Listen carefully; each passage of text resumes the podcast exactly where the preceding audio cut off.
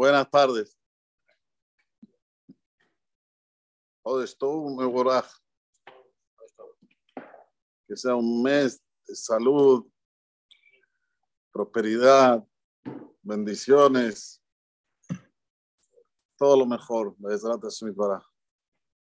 Sabemos lo que dice nuestro Jajamim y lo que dice nuestro Jajamim es sagrado.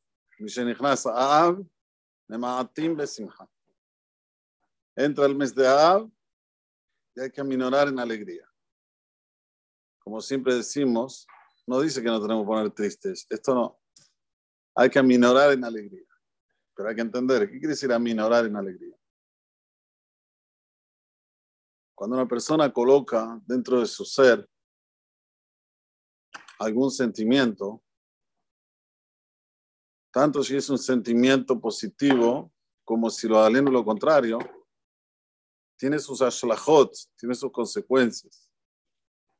En este caso, tenemos que colocar dentro de nuestro ser un pensamiento un poquito negativo con relación a nuestro ser. ¿Qué pasa? ¿Por qué no se construyó de nuevo el Betamikdash? Shuhaba. Ya estamos casi dos mil años en, el exilio. ¿Qué piensan ustedes? ¿Que no es verdad que se va a construir de nuevo? ¿Qué dicen ustedes? Si a casi dos mil años estamos sentándonos en Eja, en el suelo, hace casi dos mil años estamos en estas tres semanas con Minhagia Belut, con costumbre de Belut, es obvio que se va a construir de nuevo estos pashut. Es como una persona que tiene un coche, último modelo, y tiene el tanque lleno de gasolina y tiene la llave en la mano y pregunta, ¿qué dicen ustedes? ¿Va a funcionar el coche o no va a funcionar el coche? El que lo ve dice, este Ahmar, seguro que va a funcionar. El coche nuevo, está lleno de gasolina, hay que poner la llave y ya, liga, ya prende. Am Israel lo mismo. Estamos todos, Baruch Hashem, Berehim Muslemim, Hoy estamos ya el grueso de Am Israel en Eres Israel. Estamos flamantes. Coche nuevo. Tenemos gasolina. Tenemos Torah.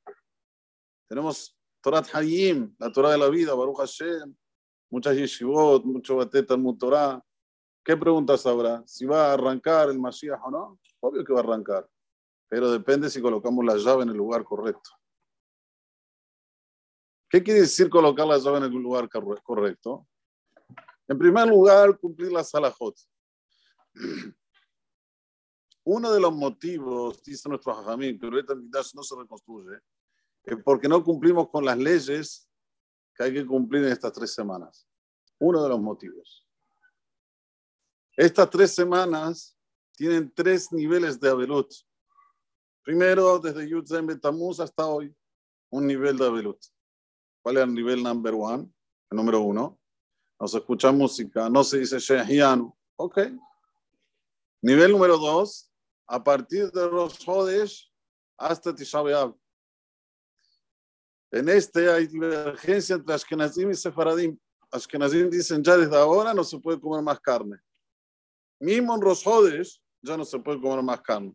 Nosotros Sefaradim, a partir de Mozaer, los Hodesh ya no se puede comer más carne excepto Shabbat. Se entiende que Shabbat se come carne, se toma vino tranquilo. Después está Shabbat Shehalbot y Shabbat, la semana en la cual cae Tisha Sepan que si una persona está acostumbrada a tomar todos los días baño, todos los días higieniza, en la semana que viene tiene que hacerlo más tranquilo. Higienizarte un día por medio. Agua caliente, agua hirviendo, no. Aquí estamos en invierno y obvio que uno no supone que bañar agua fría, casi imposible, pero agua tibia. Sufrí un poquito. Sentí esto de lo que nos estamos perdiendo, señores. Está el coche ahí en la puerta, cero kilómetros, con el tanque lleno. Y en vez de poner la llave y arrancar, estamos todavía con la llave preguntando así, ¿cómo se hace para arrancar el coche? Tenemos a Jerusalén, Miracodes, tenemos todo ya. ¿Qué necesitamos? Que baje la luz que se haga la luz. Estamos en plena oscuridad. Y si ustedes no me creen, mirémonos al espejo.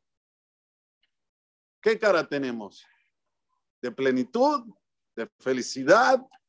¿De que tenemos todo en la vida? ¿O tenemos cara de hija? ¿O estamos con el pensamiento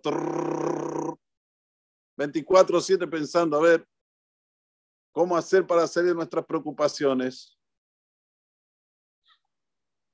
Hay que ser hajam en la vida, hay que ser sabio. Y para ser sabio hay que entregarse a lo que quiera Hashem.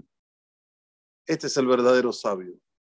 No aquel que es el ignorante pensando que es el sabio. Esto es lo peor que hay, así dice Hajam Adam. Salomón Melech dice, si vos querés darle una connotación a un ser humano de lo peor, es el ignorante que se cree sabio. ¿Qué es un ignorante que se cree sabio? El que no sabe la Torah. No sabe la Torah. No, no, pobrecito, mamás. Pobrecito. Piensa que le va a pasar bien en la vida, piensa, no, no. Está en la oscuridad. Hay que hacerte filar estos días para que Hashem nos mande el or. Ya, encienda el coche, que podamos partir, que podamos volar, que podamos estar en otra dimensión. Y esto es los Jodes Ab. Ab dijimos de la manera, volvemos a repetir, es, son las iniciales de Elulba. Ya estamos en la puerta de Elul. Hace un mes atrás, en el mes de Tamuz, en los jueves Tamuz, dije que faltaba un tercio para que termine el año. Ahora, ¿cuánto falta? Si faltan dos meses, de 12, ¿cuánto? Un sexto. Muy bien. Un sexto para que termine el año. ¿Qué ustedes piensan? ¿En qué pensamos? Esto es lo que tenemos que estar ahora latentes. Vamos a dar un show muy especial de la noche. Espero que todos estén. Sobre cómo sacarle el jugo a la vida, cómo la persona tiene que saber el potencial que tiene dentro de sí, cada uno y uno de nosotros.